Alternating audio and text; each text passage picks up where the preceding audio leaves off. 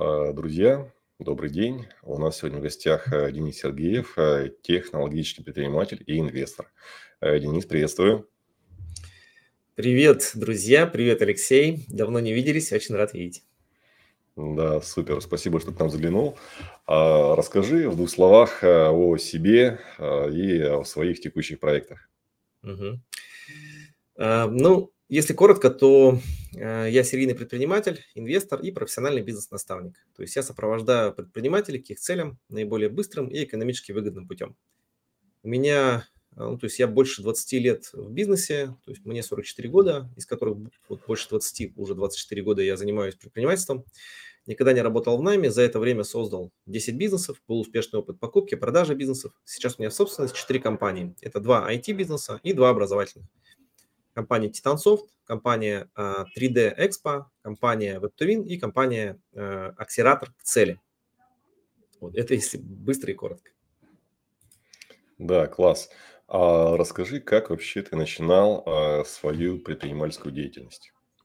Свой первый стартап э, я создал в 97 году. То есть я на втором э, курсе института понял, что институт довольно унылое пространство, в котором совсем не интересно э, учиться и чем-то заниматься. И я ушел в разработку собственного стартапа. Это ни много ни мало, это 3D-движок для компьютерной игры. То есть я стартовал его в 97 году, потому что я интересовался компьютерными играми, но, но играть мне было неинтересно, мне интересно было их программировать. Соответственно, я в тот момент начал разработку вот трехмерного движка. Тогда вот в 96 году вышел, только-только вышел Quake, Э, настоящая 3D-игра. И вот в 97 году я в 3D полностью начал делать э, движок для э, так называемой real-time стратегии. То есть это стратегия в реальном времени. Три года я разрабатывал, там, собрал команду, в общем, там у меня был сетевой программист, моде- мо- моделлер, значит, продюсер там, и так далее. В общем, довольно такая сильная команда была. Но все это закончилось не очень хорошо. То есть мы в ди- в 2000 году поехали продавать э, нашу разработку э, в Москву, в компанию Невал. И э, нас, то есть там основным как бы лицом был продюсер, с которым я сотрудничал. Вот, и, соответственно, он завалил переговоры, мы уехали не солоно хлебавши. Я понял, что сам беру э, в свои руки свою, так сказать, жизнь. И в 2000 году на четвертом курсе я создал э, свою первую компанию официальную. Это ООО компания Титанцов. Вот, мы сложились там по две с половиной тысячи рублей. Э, ну, 10 тысяч рублей у нас было. Э, Мы за восемь с половиной тысяч зарегистрировали юридическое лицо. Раньше это было прямо ну, целая процедура, надо было денег заплатить юристам. Э, Вот, осталось полторы тысячи, и мы потом еще что-то по тысяче, по-моему, закинули, чтобы на аренду офиса хватало. То есть вот такой старт был э, бизнеса. Да, не знаешь, напомнил это вот э, тоже у меня есть друзья, которые тоже очень рано начали свой бизнес. э, Как это вспомнилось, что вот сидят в офисе все директора, но под конец месяца возникает интересная вещь, э, надо оплатить аренду, надо на что-то жить, и возникает вопрос. Ну, блин, все директора, денег нет. Ну, я директора денег нет, и, там все директора сразу, а там, там как получилось? Э, Четыре основателя было, а, значит, из них трое работали, один я, в общем, занимался с, ну, некими своими проектами, что ли, так назовем, не работал. Поэтому, э, как только денег не стало, ну, точнее, денег не стало сразу, все три директора где-то работают, и их тоже нету. Соответственно, вот мы там э, с одним, ну с, ну, с моим другом, по сути, продолжили выгрызать, значит, этот бизнес айтишный, М, и мы достаточно сразу трансформировались в digital-агентство, то есть мы начали делать сайты и так далее, но сайты тогда были за 500 рублей. Э, Мы, знаешь, как это была такая история? То есть мы ездили, значит, на рынок, брали у человека распечатанный на печатной машинке прайс-лист и переводили его э, в этот в интернет. Это стоило 500 рублей. Вот, и мы вот таким образом жили. Два года мы не получали зарплату, и после двух лет мы начали там типа 2000 рублей в месяц. Такая вот, такая вот история была. Слушай, а вот интересная история, как вот э, ты начал разрабатывать свой 3D-движок, да, то есть э, время было такое, что 3D, вот эти все вот э, ну, проекты только нарождались, да, то есть Quake там и так далее, и так далее. Слушай, а, блин, ну это же технологичная разработка. На что ты с, собрал свой 3D-движок, да еще довел его до такого состояния, что, в общем-то, было чего Нивлу предложить? Вот как это было? А, а, ну, вообще, в целом, все свои бизнесы, а я, ну, там, раз в год или раз в два года я создаю какой-то бизнес. Так вот случилось, что вот я довольно много бизнесов создаю. Часть из них я продал, часть из них я закрыл, а, часть из них э, они существуют и успешно работают, но все бизнесы, они были на, как бы, как сказать-то, ну, типа, очень на перспективу. То есть им где-то актуальность, им где-то 5, через 5-7 лет. То есть вот я в 3D-движки зашел, когда э, было очевидно, что все туда придет, рынок придет туда, но э, на самом деле рынок был не готов, то есть там э, огромное количество игр выходили все в 2D, потом Warcraft там вышел, там 2000-е годы, очень много 2D было. А, Алексей, я тебя немножко потерял. Да, Здесь... да, помню. Я просто это тебя на полный экран вывел полный, нормально. Идем дальше. Понял. Да. Понял. Ну вот. А, соответственно, э, рынок не был готов к 3D. Это было понятно, что это перспективная разработка. И это казалось, э, касалось на самом деле всех бизнесов. То есть вот digital-агентство, когда мы стартовали в 2000 году, все говорили, какой интернет вообще? То есть что это такое и чем вы занимаетесь, парни? Когда я стартовал Web2Win, это были образовательные форумы, большие деловые форумы, все говорили, как это вообще возможно, что за форумы такие, это как? Когда я стартовал там выставки э, в 2012 году, айтишные, они такие, подожди, мы видели м, эти, мы видели э, ярмарки, где рассаду uh-huh. продают, а мы типа выставки, это как? Как это типа Яндекс приезжает, ВКонтакте, что это, что это такое? Потом вот в 2020 году я стартовал Expo 3D онлайн. Это виртуальные выставки э, полностью в 3D на вот движке Unity 3D. Э, и люди до сих пор не понимают, что это такое. Ну, э, это будет актуально. В мире-то это актуально, но я думаю, что это стрельнет лет через 7 приблизительно. Рынок не готов, да? Ну, не то чтобы не готово, но это, это просто видно, что на перспективу. То есть это uh-huh. вот очевидно, что этот тренд будет, очевидно, но он на перспективу. И вот сейчас я занимаюсь вот бизнес-наставничеством, таким новым форматом обучения, и очень многие не понимают, что это такое, и приходится, конечно, объяснять. То есть я всегда почему-то захожу в какие-то такие ниши, которые очевидно как бы перспективные, очевидно. То есть мы зашли первые, вот, ну, одни из первых в digital, и в 2003 году, когда никто вообще про это не знал, мы зашли в э, рынок э, поисковой оптимизации, SEO называется сейчас по-русски. Угу. Из 2003 году, года, 2004, 2005, и мы стали столько денег зарабатывать на этом SEO. То есть мы там были лидерами в своем регионе, благодаря тому, что мы вот зашли очень рано. И так было во многих, на самом деле, нишах, куда мы заходили. И вот сейчас, ну, я считаю, что мы ну, в лидерстве находимся по методологии трекинга, наставничества вот, и доведения предпринимателей до результата. Поэтому это так почему-то получается, я не знаю почему. А, класс. А, слушай, а вот а, все-таки интересно вот докрутить вопрос с 3D-движком. Мне вообще не оставляет, не дает мне покоя. То есть, блин, ну как студент сделал свой 3D-движок? Это что такое? Что невообразимое? Вот, сколько ты примерно ресурсов туда вбил? И в какой он был степени готовности относительно того же движка Quake, который вышел там плюс-минус, я так понимаю, в то же время? Да, движок Quake это, конечно, непревзойденная, непревзойденная на самом деле а, величина. То есть они очень крутые, они там сделали Wolfenstein 3D, потом Doom, потом а, Quake, это было очень круто. Я начинал, когда первое мое достижение было следующее. То есть я научился выводить точку на экране. Это было мое первое достижение в 97 году. И с точки на экране я вот дошел до э, 3D-движка, там, модельки. Ну, на самом деле все это у меня есть на сайте. Если зайти на сайт, блог, у меня там есть э, видео с этой игры, у меня нашли все исходники, то есть я раскопал это все, у меня там э, ребята запустили это все, можно посмотреть, как это выглядит там. Там есть э, эффекты дождя, эффекты грома, в общем, Ого. динамическое освещение, там все, вот. Ну, там понятно, что она не на 100% была реализована, то есть там есть некоторые недоделки, причем это же все делалось для DOS, MS-DOS, Microsoft DOS, это было до... Помню, помню, Doom же в DOS работал, да. Да, это было Ой, все тоже. до... Да, это все было до э, тотального захвата Windows э, вот этой игровой индустрии. Вот, э, там сетевые все, ну, то есть я все писал с нуля абсолютно, там, там все написано с нуля. Э, и, и это титаническая работа.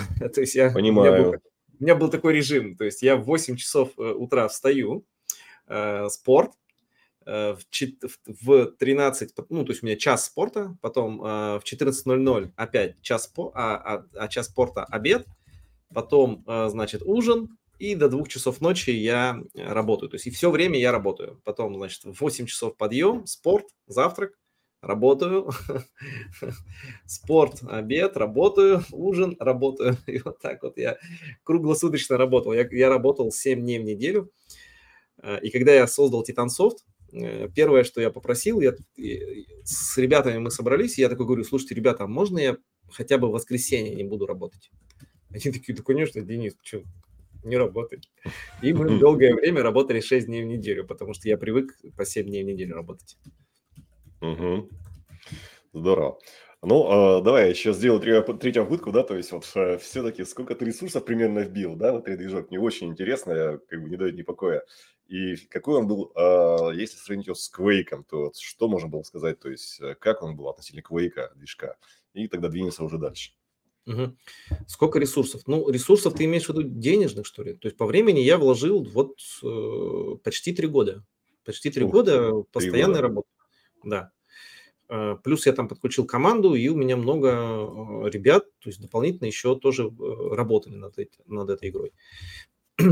По сравнению с Quake, конечно, это было очень далеко. То есть, ну, откровенно говорю, это можно посмотреть, то есть если вот сейчас даже вот перейти, у меня же расширен экран, то есть здесь вот есть э, вот это вот, э, как она так, выглядела. сейчас мы попробуем вывести его, экранчик вывели, все. Сейчас, минуту, подожди-ка, полифейт, полифейт. Сейчас, минуту. Так, подожди-ка, а где он? Сейчас, минуту. Вот он. То есть я сделал под него сайт, вот он тут вот выглядел. Первый стартап 97 -го года, Polyfade, 3D-движок для стратегии в реальном времени. Вот это выглядело Огонь. вот так. То есть это вот э, динамический экран, э, ой, динамический ландшафт в 3D сверху, вот это вот юниты здесь располагаются. Вот это видео, это можно все посмотреть на видео, как это выглядит. Вот здесь вот э, экран для управления юнитами, здесь камера вида сверху, и тут всякие возможности, как тут можно было редактор карт, четыре демонстрации разных возможностей, что тут можно делать. То есть вот это тут, тут был разные ландшафты, ну, то есть дофига всего. Угу. Вот как это выглядело. Класс. А вот эти три года, когда ты его пилил, вот, ну, вообще, на что ты жил? Ты же, по сути, я так понимаю, был студентом еще вот э, в это время. Да, да. Ну, это на самом деле та возможность, которую надо обязательно использовать, если вы живете с родителями, и вы можете себе позволить э, есть и э, жить бесплатно, то это надо использовать и делать какие-то свои проекты. Э, благодаря этому я два года в Титансофте не получал зарплату, но потом я уже понял, что это невозможно, то есть надо сколько-то хотя бы денег забирать. Понимаю. А что сказал вам представитель Нивал, когда вы пришли с движком? Он сказал простую вещь. Он сказал простую вещь. То есть э, он посмотрел и говорит, смотрите, друзья, вы должны мне, говорит, продавать иначе. То есть вот ваши все вот эти вот наработки я не могу оценить. Mm. А вы должны были прийти ко мне, вы должны были нарисовать игру, как она выглядит, просто картинками, скриншотами. Типа нарисовать ее от, э, от руки, показать мне, что вот будет вот так выглядеть, там 3-4 скриншота, а потом доказать, что вы за определенное количество времени сможете довести из того, что у вас есть сейчас, до вот этого скриншота. Тогда бы у нас был предметный разговор. Это он, это он в конце уже сказал, когда там были некие переговоры. Ну, я сидел, молчал, смотрел, как это все происходит. Я вот такой исторически довольно э, скромный э, интроверт. вот, э, и смотрел, как продюсер делает вот эти переговоры. То есть он, он был не готов совершенно к такой модели, он не понимал, что надо было так продавать. Поэтому, поэтому вот к чему все привело. Э, слушай, а вот э, докрутить э, это дело до вот их требований не было ну, желание, потому что три года, по сути, уже вбито в это дело. Осталось чуть-чуть. Mm-hmm. Я просто думаю, что, наверное, эти скриншоты сделать, ну, опять же, мог предположить, ну, максимум месяц работы, да, ну, два от силы. Вот не было желания вот а, такую штуку сделать? Ну, если откровенно, я немножко на тот момент перегорел уже игрой. То есть я э, там три года в нее вкладывал силы и очень сильно рассчитывал на вот этого продюсера. Когда мы уехали, э, несолоно хлебавшие, ну, то есть я разочаровался в этом проекте, с одной стороны. С другой стороны, я не увидел там денег. То есть я уже в 2000 году понял, то есть на четвертом курсе, что мне нужен определенный, как сказать-то, ну, финансовый поток, то есть нужны деньги. А, а вот здесь я не увидел денег напрямую, то есть я понял, что тут еще можно работать год, два, три с какими-то туманными перспективами. И, а проще было э, делать заказную разработку. Мне, мне, мне думалось, что, было, что будет проще делать заказную разработку. То есть приходит клиент, он говорит, что я хочу разработать вот такой-то там сайт или вот такой-то ПО, и мы, соответственно, разрабатываем под заказ. То есть, типа, есть услуги, вот вам деньги. Раз, два, три. Алексей, ты отключил, похоже, микрофон. Так, да-да-да, супер. А, Денис, а вот когда вы стартовали Titansoft, а, как это было? То есть у вас какой-то был вот а, с компанией какой-то кэш а, или не было его, и так опять вот а, на своих, а, на энтузиазме стартовали? Ну, я уже сказал, что мы сначала две, по две с половиной тысячи скинулись, было 10 тысяч, и потом еще по тысяче. Итого мы стартовали с 14 тысяч. Ну, это хватило, чтобы раскочегарить э, весь процесс? Нет, конечно, там ничего, мы, не, не, мы ничего не кочегарили, то есть это хватило только на регистрацию юрлица и на там пару месяцев аренды. Потому что мы э, в самом начале уехали в так называемые бизнес-инкубаторы. Были такие бизнес-инкубаторы на окраине города, с, с, типа э, администрация выделяла э, некое такое офисное пространство с очень дешевой арендой. И мы, соответственно, там вот какой-то почти год, наверное, просидели там э, вот в поиске клиентов и так далее. Слушай, ну, могу предположить, что, э, наверное, было очень непросто стартовать, да, то есть, по сути, сначала три года э, вложил своей жизни, плюс еще команда работала в движок, да, потом вот начинает что-то делать. Эм, вот вспомни, как это вообще было, и что тебе давало силы двигаться вперед, не хотелось бы уйти, не хотелось ли уйти в найм в такой ситуации? Нет, у меня, э, видишь, я никогда не работал в найме. У меня, э, у меня образование э, это УРФУ, называется информационные технологии в экономике и кафедра банковское дело. То есть нас учили банкиры, и все проходили практику в банке. Я сразу на тот момент знал, что банки это, как бы так попроще сказать, ну, худшее имеет место. Определенную, имеет определенную специфику, будем так, да. Зачем мы ну, будем что-то про банки говорить? Они хорошие все, но есть фильм. Худшее место, где можно работать. Э, и это на самом деле, это на самом деле так и произошло. После мои основные все одногруппники, которые пошли там, ну, стажировались в банках и начали строить карьеру, их всех выкинули. Когда начались кризисы банковские 2008 года, 2009, их всех выкинули на улицу. Потому что они сокращали, офисы сокращали, все, всех выкинули. Поэтому по, по, по профессии сейчас у меня из окружения работает там парочка человек максимум, если даже не один. По-моему, один только в банках остался. Все остальные, всех остальных раскидали. Вот, э, я сразу знал, что в банки я не пойду, и в найме я тоже не пойду. Э, я сразу хотел делать свои проекты, и я, э, значит, у меня была такая позиция, я даже не знаю откуда, что не я буду э, работать на работу, а работа будет работать на меня. Mm. Это, конечно, э, так не происходило. То есть мне приходилось работать по 7 дней в неделю, там, по 12 часов. Вот. Э, но постепенно, постепенно, ну, но зато я работал на себя, свои устраивал там правила жизни, нанимал людей и так далее. Поэтому это все это был как бы вот тот путь, которым я хотел двигаться. А, Денис, а вот а через какое время после старта Титансофта вы стали операционно прибыльны?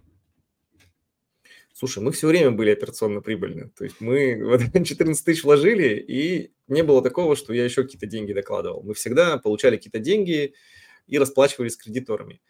Э, убыточные, э, нет, в кассовый разрыв первый раз мы влетели где-то году, наверное, в 2012. Mm. Мы 12 лет были операционно прибыльны и были очень прибыльны. Mm. Потом в 2007 году я выкупил долю у своего партнера и стал стопроцентным владельцем. Потом, значит, Э, в 2008 году я передал управление управляющему, э, который стал постепенно моим партнером. И только в 2012 году э, мы влетели в первый кассовый разрыв, потому что разрослись очень сильно. Там было почти там, 60 человек только в Титансофте, огромные Ого. зарплаты и так далее. Вот. И, соответственно, не рассчитали. Но я уже не занимался Титансофтом, там, там занимался уже Виталий Попов. А я занимался там, а, а, активно занимался вторым бизнесом, который развивал WebToWin. То есть это образовательный бизнес, там конференции, форумы, мастер-классы и так далее. То есть я занимался вот этой темой. И Титансофт в этот момент как раз залетел в кассовый разрыв. я сделал пер... ну, там много было ошибок, но одну из таких важных ошибок, на которую я хотел обратить внимание, и которую нельзя ни в коем случае совершать, это кассовые разрывы закрывать кредитными деньгами. Mm. То есть я пошел и, за, и взял миллион Э, этих э, денег, э, кредита. И в два транша закрыл, ну там сначала долг закрыл за прошлый месяц, и потом перекрыл следующего месяца зарплаты. И оттянул, по сути, на два месяца проблему, которая была в компании. И все равно все стало плохо через, условно, два с половиной месяца. Все поувольнялись, там проблем по горло и так далее. И компания так или иначе сжалась, ну, то есть она как бы усохла, э, пришлось поувольнять кучу людей, часть из них сами уволились. Но плюсом э, остался долг в миллион, который мы расплачивались полтора года. Можно было сразу это не делать, сразу поувольнять людей и так далее. Просто миллион вот, не надо было это инвестировать. Это вот такая ошибка. Очень многие наблюдаю, очень многие в нее попадают предприниматели, очень многие. Поэтому лучше, ну, то есть кассовый, кассовый вот этот э, разрыв не надо закрывать кредитными деньгами. Ну, нет, а... не так. Не каждый кассовый разрыв, вот я по-другому скажу. Есть кассовые разрывы, связанные, например, с развитием, реально развитием бизнеса. Есть кассовые разрывы, связанные с тем, что, допустим, деньги в обороте, то есть они в товаре, и нам надо перекрыться. Это все понятно. А когда у тебя неэффективные, неэффективно выстроены затраты, и mm. ты пытаешься, не разбираясь с затратами, как бы закрыть деньгами, ну, все будет плохо.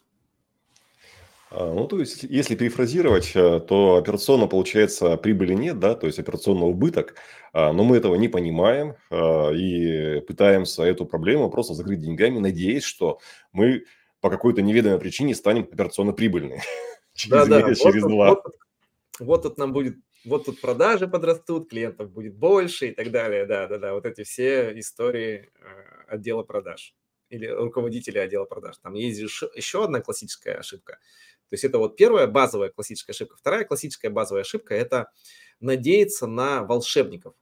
Mm. То есть волшебник кто? Это первое – руководитель отдела продаж, РОП, коммерческий директор или исполнительный директор. Вот некоторые рекомендуют, возьми волшебника, там ропа, коммерческого директора или исполнительного директора, и он тебе все настроит, все будет шоколад.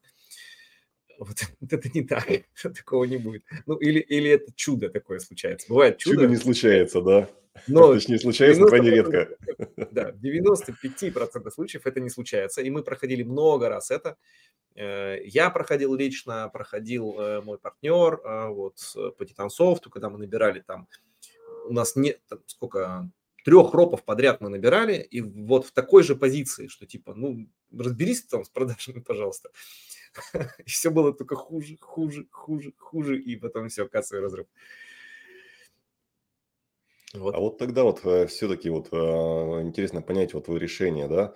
То есть ты тогда э, видел, что операционно бизнес неприбыльный или не считал тогда PNL-ку и не видел, что вот такая ситуация?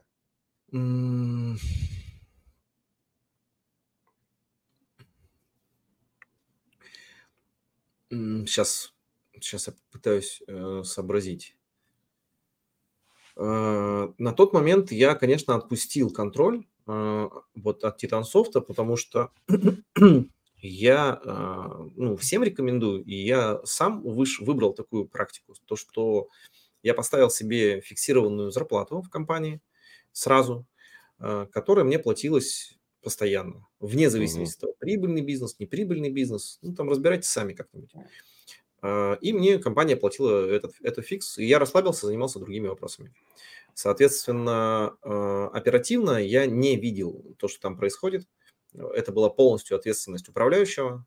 Ну и вот, потом я быстренько ворвался, такой думаю, о, блин, тут какие-то временные трудности, надо кредит взять, закрыть.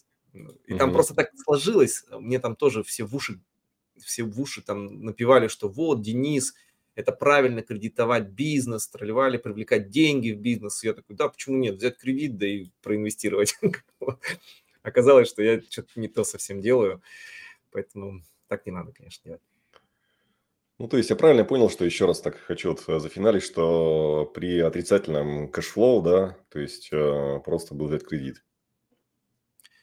Э, да, при, ну, видишь, отрицательный cash flow бывает в разных ситуациях, и бывает, Конечно, что да. он здоровый бизнес. А, а у нас был нездоровая экономика. То есть вот если нездоровая экономика, то есть... То нельзя брать кредит.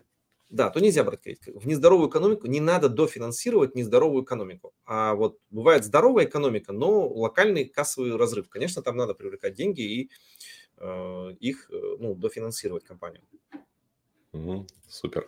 А, слушай, а вот а, как ты нашел новый бизнес Web2Win? То есть вот, ты прям системно как-то вот а, их искал или это некая случайность, что ты стартовал Web2Win? Смотри, у меня позиция по поводу вот ниш, новых продуктов и так далее, она очень простая. И я ее всегда использую и всем рекомендую. То есть вот я со всеми предпринимателями, с которыми работаю, которые находятся... Там ведь как? Там ведь надо каждые примерно 2-3 года перепридумывать бизнес ну, как mm. перепридумывать некую бизнес-модель, какую-то связку новую искать, новый подход в бизнесе и так далее. То есть это на самом деле и есть зона предпринимателя. Он должен либо находить новые бизнесы, либо увидеть, как выйти на новую точку развития в бизнесе. И вот отвечая на твой вопрос, практически все идеи и все бизнесы, которыми я занимался, я их э, увидел. То есть mm. я, под, ну, условно, их подсмотрел и скопировал. Э, понятно, что то есть я смотрю на разные бизнес-модели и беру.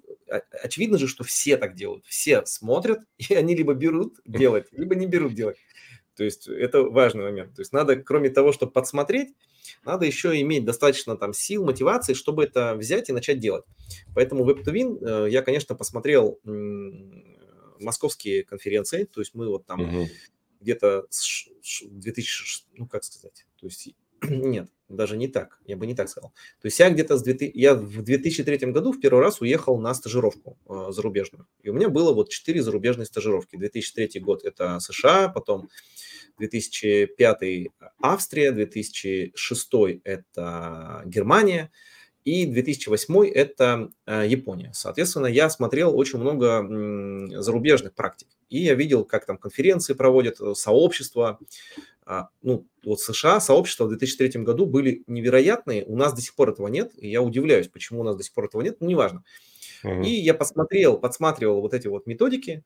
А потом в Москву мы достаточно активно ездили на конференции тематические. И я увидел некоторую модель, которую можно скопировать, которая мне понравилась, откликнулась мне. И я взял ее и скопировал. И сделал WebToWin э, в Екатеринбурге. То есть я исторически из Екатеринбурга. И там много лет развивал этот бизнес.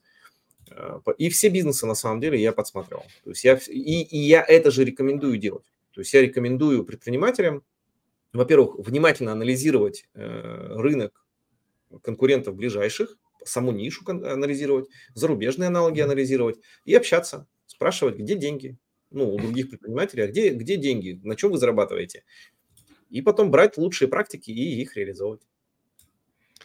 А, Денис, а вот э, как ты э, вообще отпускал бизнес свой первый, э, Титансофт? Э, были какие-то проблемы или у тебя это легко получилось?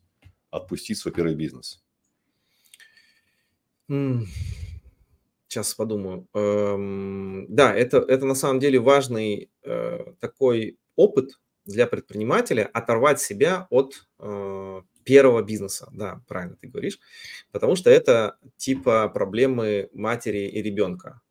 То есть оторвать от себя ребенка и сказать, что я теперь как бы независимо от, от своего ребенка, и ребенок сам типа ведет свой путь, э, это очень сложно как бы пережить. И это, конечно, так, у любого предпринимателя есть такой кризис, 100%. И вот он как-то его проходит. Я его прошел тяжело. Почему? Потому что э, в 2007 году я выкупил долю у, своего партнера э, с, с тем э, как бы ощущением, что я, в общем-то, как сказать, э, эффективный управленец, сформировавшийся предприниматель, и я сейчас один как бы ну, там давану очень круто. Но я ошибался на самом деле, потому что мы вот э, стартовав фактически вдвоем, то есть мы вот в самом начале нас было четверо, ну я как уже сказал, то есть там остался один я, плюс я вот привлек своего друга, и мы вдвоем были очень крутой связкой, поэтому я когда вот всем говорю, ребятам, если вы, если у вас связка, то есть два партнера, это вот самая сильная связка в начале, то держитесь за эту связку и идите как можно дольше вместе. И только вот в крайнем случае продумывайте как разрыв связки. Лучше развивайте новые направления, новый бизнес открывайте и так далее, но разрыв связки для вас это будет э, мучительно. И вот для меня это оказалось э, как бы очень сильным кризисом. Соответственно, я выкупил долю. Я думал, что будет ну, зашибись. То есть я там один сейчас буду, в общем, рулить как захочу. Оказалось, это не так-то просто. То есть я mm-hmm. закрывал э, зону продаж, маркетинга, пиара, вот этих всех коммуникаций внешних, а мой партнер закрывал вот этот бэк-офис, что называется, производство и так далее. Там плюс у нас было много разных направлений. У нас была там компания по поисковой оптимизации отдельная, было отдельное большое, крутое, невероятно крутое. Вот там, кстати, я тут нигде нет, у меня есть невероятно крутые мы делали мультимедийные презентации. На тот момент мы mm-hmm. делали просто такие вещи, которые там отдельно можно показывать, рассказывать. Вот мультимедийные презентации, сайты, а, реклама в интернете. То есть у нас был такой как бы полноценный, полноценный такой полный цикл. А, и оказалось, что это... А, причем разработка софта была еще. Вот. И оказалось, это очень сложно совместить. И в 2008 году Э, в начале я принял решение, что, в общем, ну, то есть я не, я не вывожу, и что мне нужно просто от, отойти от дел. То есть это единственный выход, который я видел. Э, я э, начал ну, смотреть, кто есть в команде. В команде, в принципе, были сильные ребята. А, у нас там было еще тиражирование дисков отдельно. То есть у нас было подразделение по тиражированию дисков. То есть мы CD-диски делали, CD-диски. Вот. Э, то есть там было принтеры там и так далее, там было куча всего, в общем, на самом деле нас было. Вот. Э, я смотрел на команду, она была разная, сильная, достаточно были интересные ребята, и я увидел там Виталия Попова, который тоже очень был, то есть он с 2004 года стартовал в компании, и я понял, что он сможет дальше потащить бизнес, и вот в, в мае 2008 года я все подготовил, все файлы, все рассчитал, бюджет там и так далее, и передал управление Виталию. То есть я на самом деле в этот момент я расписался как бы в своем бессилии. То есть я понял, что, ну, типа, я не могу этим управлять. То есть мне, типа, может быть, кто-нибудь справится. То есть это правда так было. И это, как ни, как ни странно, это м- случайности бывают, что действительно приходит человек, берет такой, да, а он такой хозяйственник, такой, да, что бы нет. И, в общем-то, нормально э, работает с тем, что есть. Поэтому Виталий подхватил то, что было, и достаточно успешно э, занимался Титансофтом, пока в 2008 году у нас не бахнул первый кризис.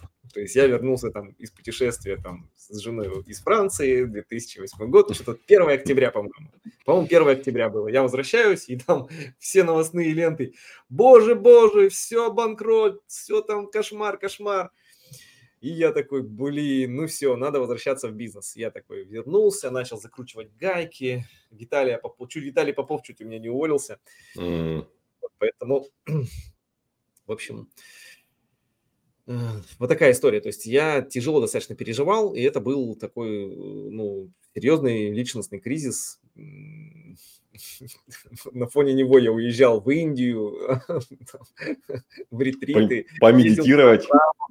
Да, да, да, потому что то есть это был глубокий, глубокий духовный личностный кризис. Это очень непросто, на самом деле, мне далось. Но у меня там есть некоторые секреты, лайфхаки. Если кто-то вот проходит этот путь, то, конечно, там есть некоторые пути, как облегчить эту, эту ситуацию для себя.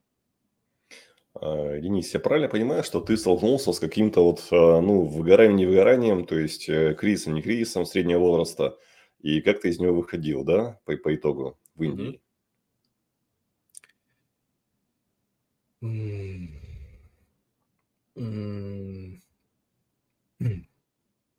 Слушай, ну я там делал очень много всего. То есть э, я вот первый раз э, я столкнулся с проблемой а, кризиса роста компании и вот такого кризиса непонимания я столкнулся в 2003 году. Ну, в 2002. Вот mm-hmm. в 2002 году. То есть мы нанимали людей, э, нам не хватало денег и так далее. И в конце 2002 года я понял, что что-то не то, и надо заниматься обучением. То есть я именно с этого времени начал активно учиться. Я начал э, как раз э, я организовал, ну как организовал, то есть так получилось, что я, э, в общем, попал в программу, называется Business for Russia, это такая стажировка в США на 5 месяцев, потом я пошел на всякие курсы переподготовки, на все тренинги по продажам, куча, куча, куча всего, плюс я еще изучал все тренинги эзотерические, нумерологии, там, что я только не изучал. То есть я изучал абсолютно все. А, и вот в 2009 году, а, точнее, не девятом, восьмом, восьмом, когда я а, отдавал первый, первый этот свой бизнес, Ой, я там много всего делал. Я там ездил на тренинг, который называется «Духовные странствия». Это там пять дней, э, там Владимир Козлов, там мы там погружались в разные религиозные эти учения. Там, христианство, тантра, буддизм левый, там, ой, буддизм там Ваджраяна, там Махаяна, левая, правая тантра, в общем, куча всего. Mm-hmm. То есть я там искал по максимуму, но я думаю, что ничего из этого, конечно, мне не помогло, а помогло просто время, я так думаю. То есть просто прошло время, и я такой, ну, типа, можно и заняться дальше бизнесом.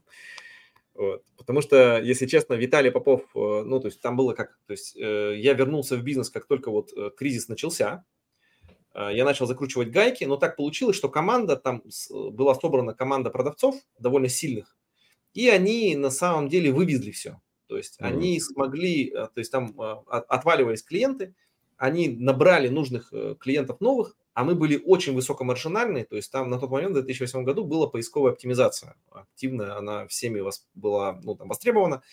Не, почти не было контекстной рекламы, она там была где-то справа, не то, как сейчас, 5 сверху, 5 снизу и так далее.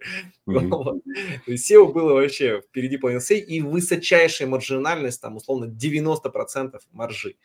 Кайф. Поэтому, поэтому мы там быстро перетрансформировались, и, в общем-то, бизнес полетел. И я, в общем, э, а, я же там еще выплачивал долю, я выплачивал вот эту долю э, партнеру, и мне было очень плохо. Э, но потом я увидел, что деньги, я расплатился, быстро с ним расплатился, такой, все, все работает, я такой, ну и все, я поехал отдыхать. Поэтому оно вот таким вот образом прошло. И потом в 2009 году я вот придумал, понял, что надо делать веб и сделал Э, Денис, то есть я правильно понимаю, что вот если сейчас к тебе на коучинг э, приходят эм, предприниматели, у которых э, похожий кризис, то есть можно назвать по-разному, там кризис среднего возраста, там или потеря интереса к бизнесу, а, то ты можешь рекомендовать просто переждать или какие-то еще сейчас есть техники, нет. которые можешь порекомендовать? Нет, конечно, нет. Предприниматели такие люди, да, нет, вообще все люди, они Э, кайф, как сказать, получают энергию и получают как бы восполнение своей энергии, когда у них получается. То есть, если, uh-huh. например, я программист, и у меня не получается программировать, то я буду, конечно, депрессовать, в общем, там где-то там, в общем, в...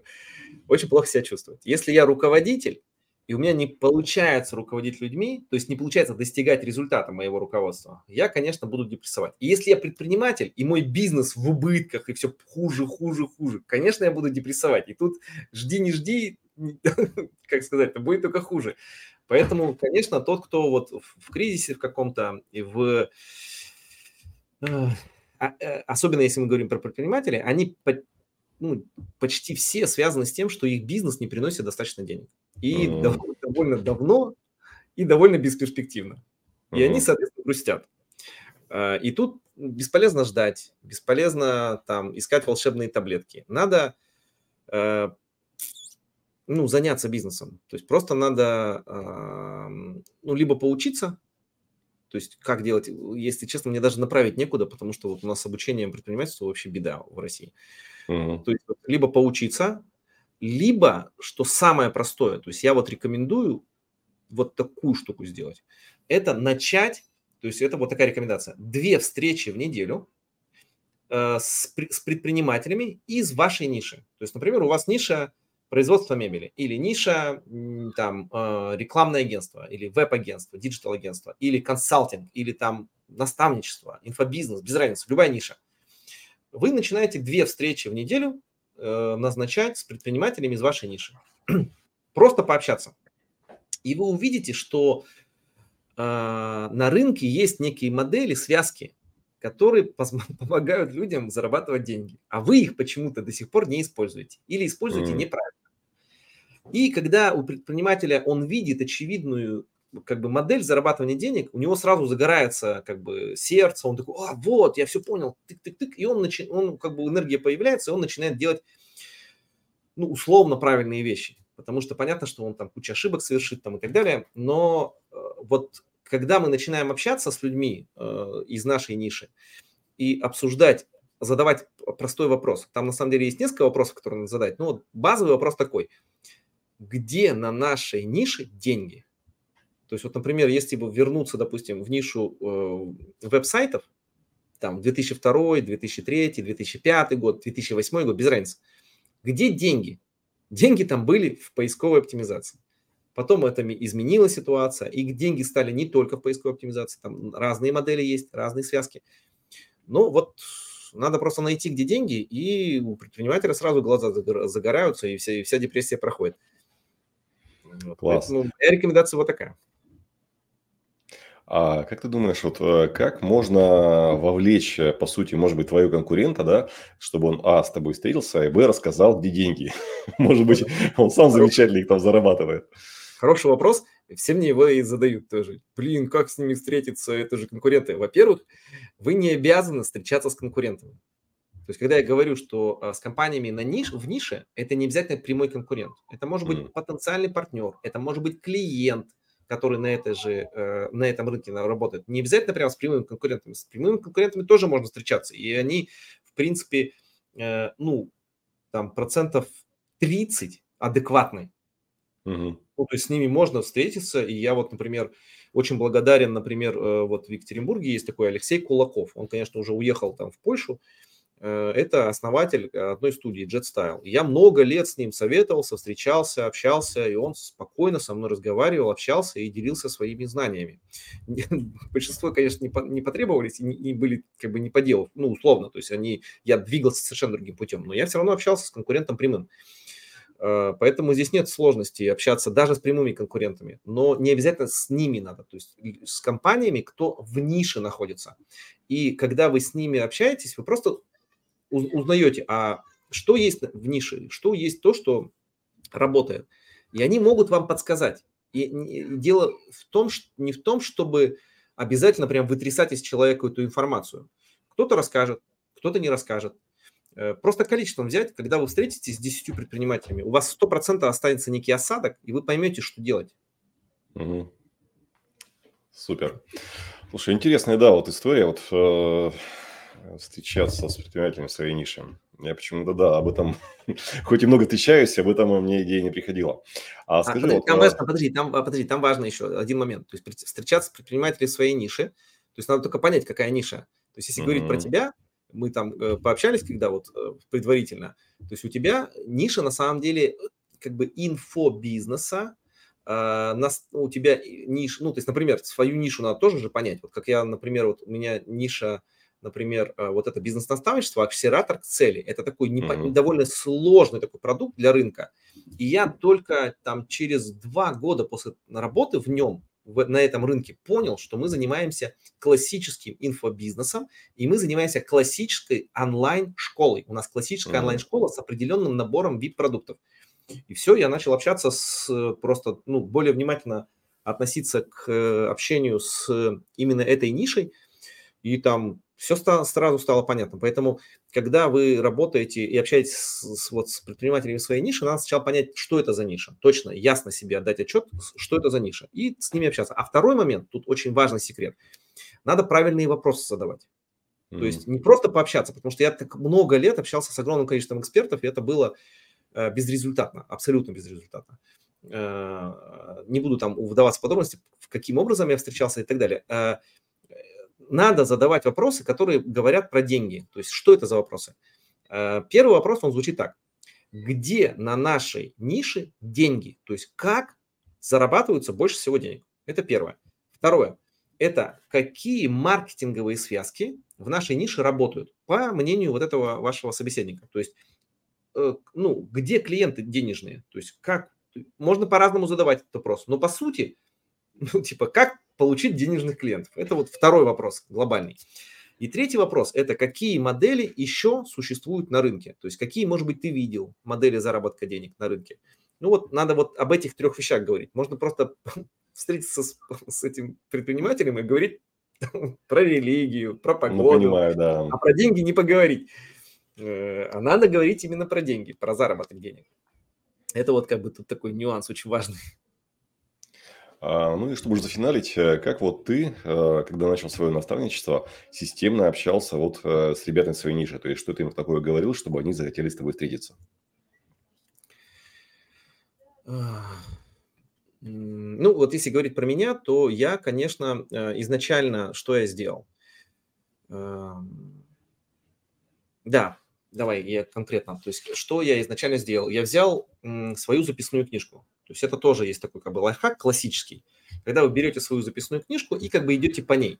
Но у меня записная книжка, благодаря вот многим моим бизнесам, а втор, вот бизнес Web2Win у меня, он э, экспертный. То есть я возил экспертов со всей России, э, значит, Екатеринбург, э, Екатеринбургских и так далее. И у меня очень довольно большой нетворкинг. То есть у меня большое количество людей вот в записной книжке, в базе, в базе данных, вот в Bittrex и так далее. А, и там ну, несколько тысяч. Понятно, что по такой записной книжке пройтись очень сложно. То есть ты просто, ну, ну очень сложно с такой работать. И я Понимаю. рекомендую всем делать не так. Открыть WhatsApp или э, Telegram, или для некоторых ВКонтакте. Там, где вы в основном переписываетесь с людьми. И просмотреть э, переписку за последний год. Ну, за 12 месяцев примерно. И посмотреть, с кем вы переписывались. А, и, ну, может, полтора года. Ну, ну не больше. А, и просто посмотреть, и вы такие, о, вот этот из моей ниши, или близкий из ниши, о, вот этот, или вот этот может знать человека из ниши, то есть он где-то около этой ниши. И просто написать ему, то есть там же у вас была переписка какая-то, ну, был какой-то разговор про что-нибудь, и вы пишете, слушай, как у тебя там, ну, дело-то закончилось, а то, о чем мы говорили. Ну и вообще, давай обменяемся новостями. Все, мы обменимся новостями, зацепляемся. Я говорю, слушай, давай, ну, я расскажу, как у меня там дела идут, как у тебя дела, просто, ну, встретимся. И я в основном, конечно, даже не встречаюсь в офлайне, у меня нет времени встречаться в офлайне. Я встречаюсь Понимаю. вот так же в онлайне в, через, э, по камере. И с огромным количеством людей я так пересекся, и очень многие мне дали э, правильные ответы, ну, точнее, как сказать, э, они все рассказывали про что-то свое, а я просто выцеплял то, что мне нужно было. Да, супер. А, Денис, а вот а, мы тоже обсуждали вот о э, том моменте, когда ты отпускал свой бизнес. Какие у тебя еще были грабли при отпускании бизнеса и э, с какими граблями ты встречался, когда вот работал как наставник? Ну, давай так. Значит, если говорить про грабли, тире, ну, грабли это как типа ошибки, которые не стоит совершать, да, например. Ну, или дорогие личной... уроки, там, где терял да, время и да. деньги. Да, э, если я сейчас сначала про себя, а потом вот про ребят в наставничестве. Э, два я уже сказал. То есть первое – это закрывать э, вот неэффективную экономику кредитными деньгами. Это первое. Второе – это волшебные люди. То есть думать, что придет какой-то волшебный исполнительный директор или там со стороны Я взял изнутри все-таки компании э, исполнительного директора, который, ну, там тоже 50 на 50, но хотя бы вероятность чуть повыше. Вот. А со стороны это вообще практически невозможно. Ну вот, э, волшебные люди, это вот вторая история. Так, так, грабли, грабли, грабли. Третья история, сейчас подумаем.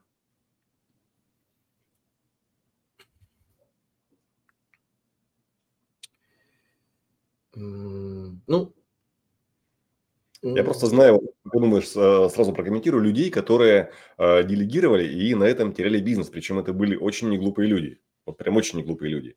Но они вот напоролись на это, что вот они делегировав, там была прям совсем смешная история, что э, условно руководитель, который он оставил, он э, опять-таки брал кредиты, и из этих кредитов выплачивал, выплачивал прибыль собственника, ну жесть. Вот, э, вот, пожалуйста. Ответственный, ответственный человек. Да, банкротит по итогу. И что дальше-то? А как он потом потерял деньги? А как он потерял бизнес-то потом?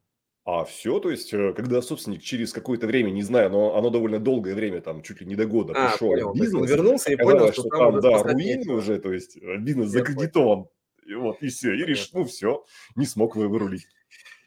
Ну да, такое, да, бывает. Эм, сейчас я хотел просто про, про другой момент сказать. Эм, тут вот ну, выход из операционки, выход из операционки, он, конечно, вот бывает такой, что ты просто бросаешь на кого-то, и он с невысокой долей вероятности может взять бизнес и потащить. Угу. Потому что у меня много таких было. То есть у меня же много бизнесов. Например, вот, допустим, тиражирование дисков. Там было несколько у меня управляющих, которые работали по этой теме. А потом WebToWin несколько было у меня заходов. Три захода, три захода э, поставить управляющих. Все разные. Потом была модель партнерская, когда я э, ставил четырех партнеров, которые разделяли бизнес и имели там большой процент с прибыли, ну и так далее. То есть у меня много разных было моделей выхода, и там есть о чем поговорить, там не, так все э, просто. Но вот если говорить про грабли, то мы постоянно работали в такой нише, когда нам приходилось точнее как, вот это, как бы объяснить сейчас, то есть типа ты работаешь с людьми, которые не тянут. Угу.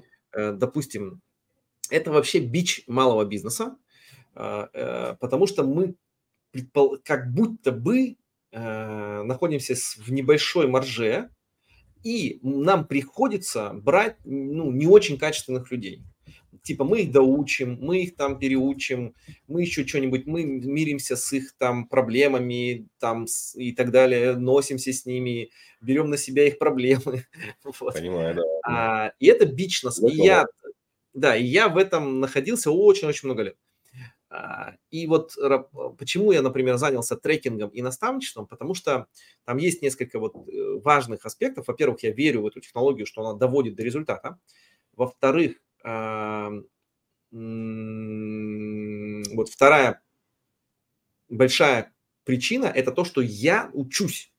То есть это наиболь, наиболее эффективный инструмент не только прокачать предпринимателей, но мне получить огромную насмотренность э, в разных нишах бизнеса и, самое главное, разных траекториях, как люди принимали решения и к чему это привело. Соответственно, я вижу вот эти вот э, ключевые э, базовые проблемы э, по найму вот таких людей. И я могу сейчас это все использовать и сказать, что малый бизнес не должен мириться с некачественными сотрудниками.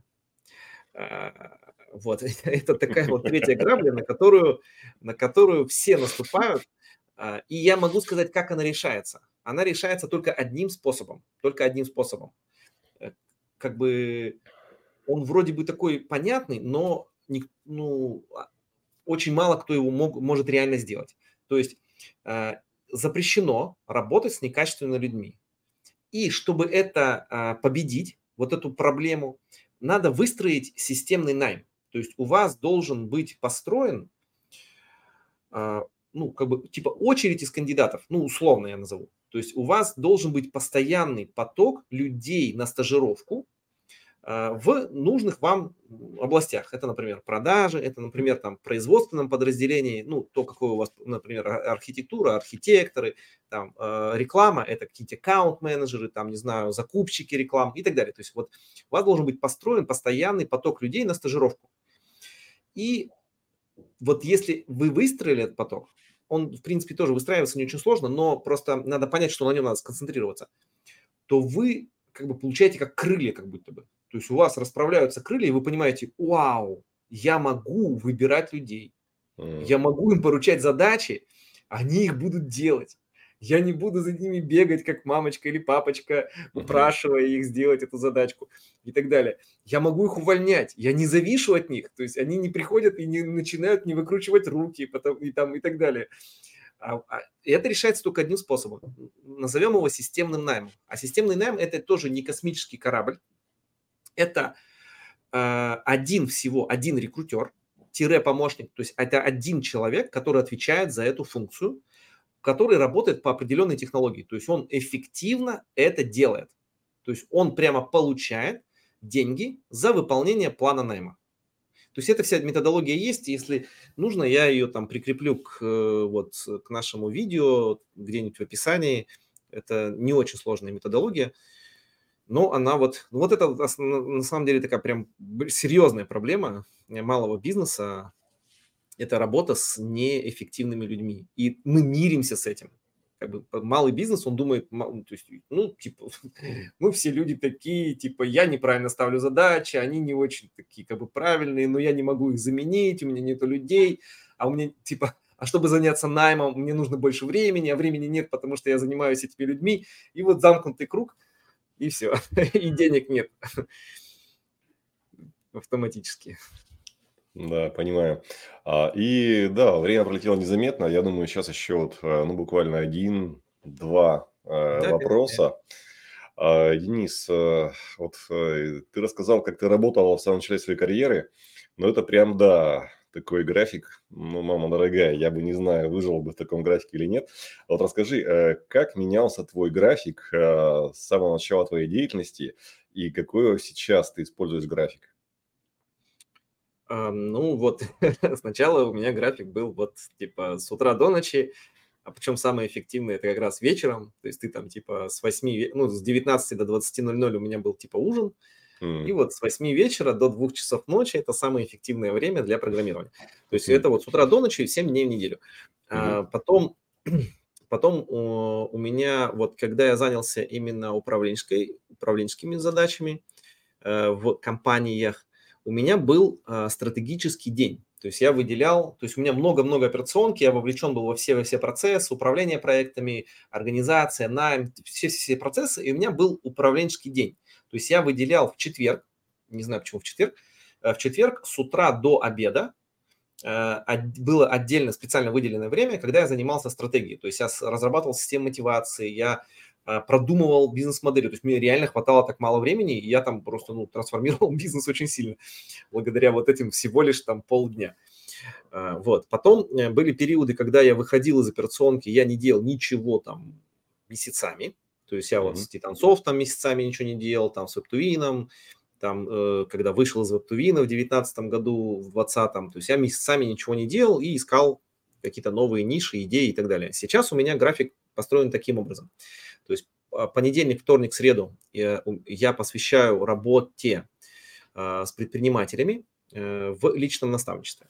И небольшую часть, а, как типа совещаний, вот у меня есть несколько совещаний по акселератору. То есть понедельник, вторник, среда – это типа такие вот условно рабочие дни.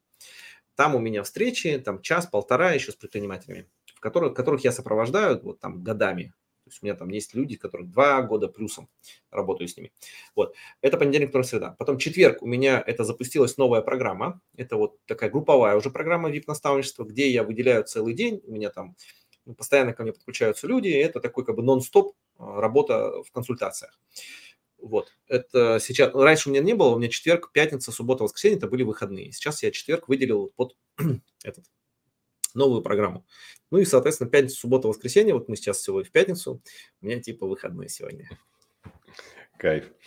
А, Денис, а где ты сейчас э, системно берешь э, энергию и как поддерживаешь свое здоровье и высокую работоспособность?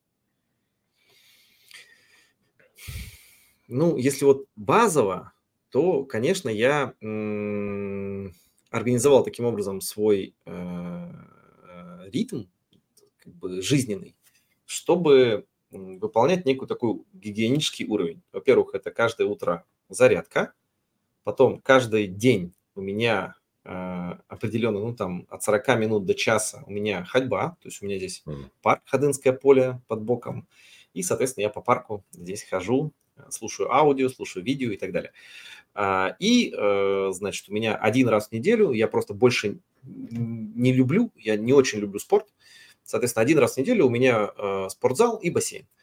Это вот если мы говорим про какой-то вот базовый физический уровень. Потом, что касается э, психологического уровня, то я считаю для предпринимателя наполнением его энергии и там, силами, они происходят от успеха. То есть, когда он понимает вот именно успех в том смысле, что он понял, о, у меня получается. То есть, причем получается то, что он как бы, э, вот знаешь, бывает, типа там, вот там талантливый там, мальчик, у него, он там играет на скрипке. Да, mm-hmm. то есть, а мальчику пофигу, что у него получается на скрипке. Он бы хотел, чтобы у него получилось, я не знаю, на, в гонках там, на велосипеде, я не знаю. Вот, то есть поэтому, э, поэтому хотелось бы, чтобы у человека, у предпринимателя получалось то, что он ну, в той сфере, где он хочет. Вот если у него получается, то он, конечно, э, как бы получает энергию. А для предпринимателя чаще всего это все-таки э, деньги в кармане, ну или прибыльный бизнес. То есть если он как бы делает все так, что у него получается прибыльный бизнес, то там энергии достаточно много. А, бывают люди, которые получают много, но тоже грустят. Ну, там уже более сложные проблемы. Это там потеря а, смысла, потом это а как ты, ну, как бы, насколько ты, э, как это называется, честно, что ли, зарабатываешь эти деньги, то есть моральные всякие принципы, всякие, а не пошел ли ты на повод, ну, как бы вот на сделку с совестью и так далее. Потому что вот когда там идет потеря смысла, это вот что-то там вот более такой духовные некоторые нюансы возникают. Вот, то есть физика, ну, то есть вот физическое здоровье и вот психологическое здоровье, это все-таки я э, занимаюсь предпринимательством, которое у меня, мне кажется, получается. То есть я очень много и бизнесов делаю, и у меня очень много предпринимателей, которые вместе со мной достигают очень хороших результатов. И мне это очень приносит много энергии, скажем так. Супер, Денис, очень интересная встреча, очень теплая. А, а, будем финалить. Спасибо большое и хорошего вечера.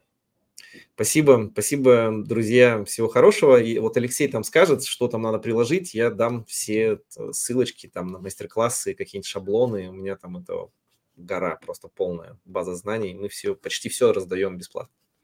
Да, мы это обязательно сделаем. А до, до связи. Да, до связи. Пока-пока.